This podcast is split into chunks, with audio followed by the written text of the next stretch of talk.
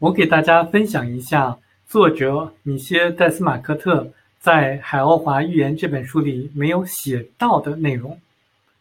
我跟作者见面，其实主要就是想了解一下他还有什么内容在书中没有写进去。今天我可以给大家分享以下几点。第一点就是关于小灰人外星人。作者在一次演讲的时候呢，他提到。小灰人外星人实际上是与地球级别一样的一个星球的人类，他们呢在地球的人类上植入了一些监测器，来看一下地球人对于环境的变化以及免疫系统是如何应对的。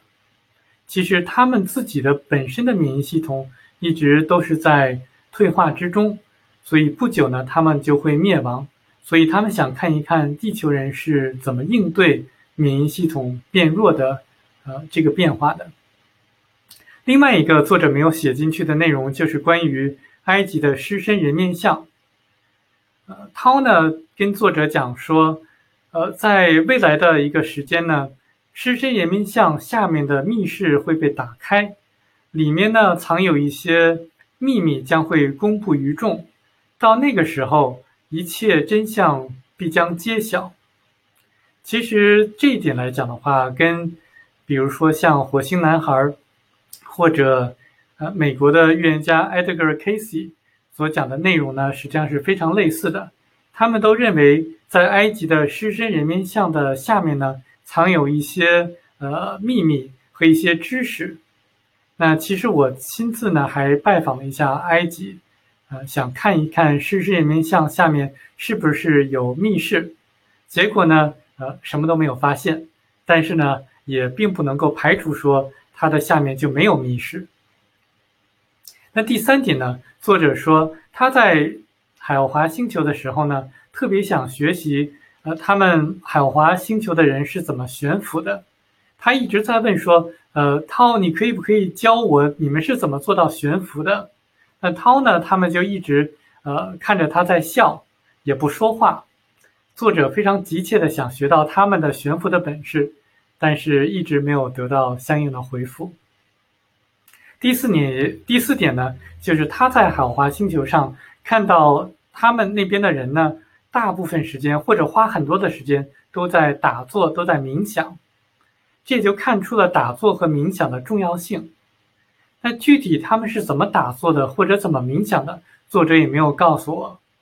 那我自己呢，亲身的体验呢，就是只要是放松全身，只要是放空一切，脑子里面尽量的做到什么都不想，这样子就能够，呃，试图做到或者达到打坐的目的。那如果要是能够，呃，用一种感觉，感觉说。呃，自己呢，就是跟宇宙成为了一体，而且宇宙都是充满了爱，无条件的爱。有这种感觉的话，可能会能够提升自身的频率。那其实打坐这个方面呢，我自己呢也在学习之中，也没有什么特别的可以告诉大家的。那最后一点呢，呃，作者在一次采访之中，他讲到了说，呃，海华星球的人呢，他们在。获取知识的时候呢，都是通过呃人和人之间的这个大脑的信息的转换或者传递获取的。